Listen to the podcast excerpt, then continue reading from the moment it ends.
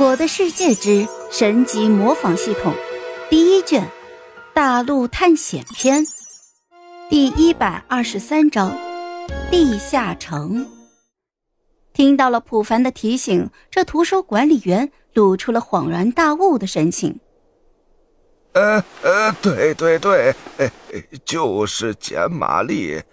你看看，哟，我这个脑子，呃，我记得。昨天和你们提过，呃，一转眼就给忘了。你看看，普凡还想制止对方不要继续说下去，可是手却被木婉给握住了。普凡一脸担忧的看向了木婉，只见木婉挤出了一丝凄惨的笑容，就说：“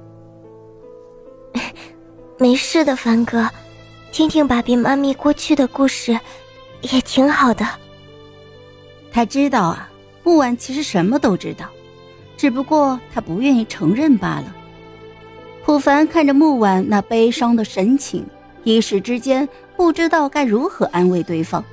而这图书管理员就好像是没有看见似的，继续讲着木钢铁和简玛丽来到村庄的故事。故事很平淡，一对冒险者夫妻路过村庄，帮助村民的一个故事。但是说者无心，听者有意。木婉听完之后，落下了滴滴泪水，抽泣道：“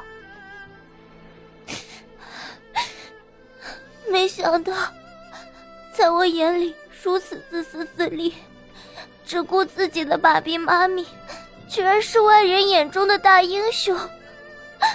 凡哥，我是不是很没用啊？”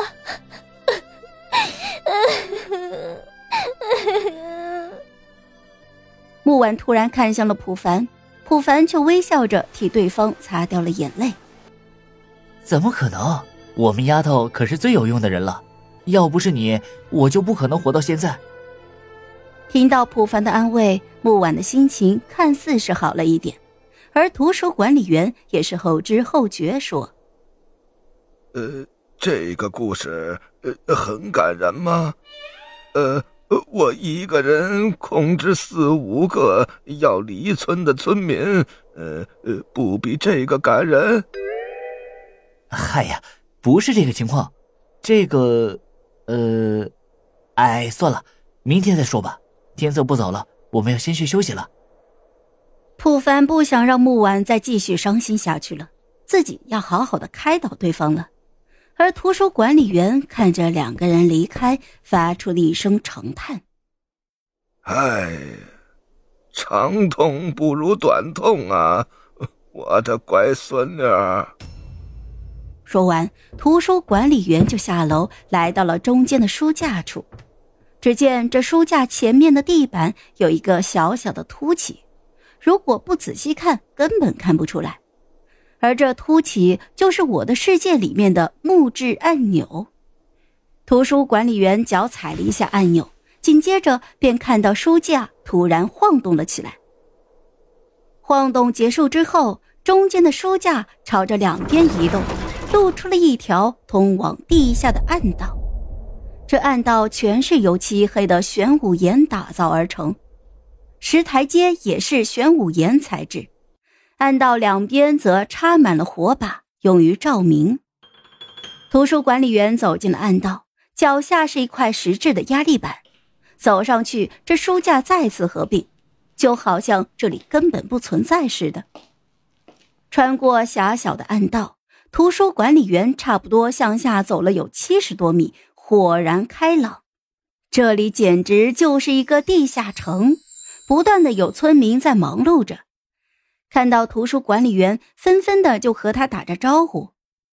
图书管理员看了一眼铺满整个天花板的海晶灯，就轻声的说：“有没有收到初代村长的消息？呃呃，对了，还有就是，呃，给我查查看青青草原的情况，以及呃隔壁村的情况。”这时，图书管理员的身后，不知道什么时候出现了一个年轻的图书管理员。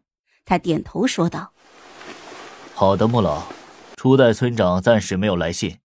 这青青草原村距离我们这里比较远，可能需要一个星期的时间。好了，这一集我就讲完了，朋友们，该你们帮我点点赞和评论一下啦！有月票的也一定要投给我哦，感谢感谢。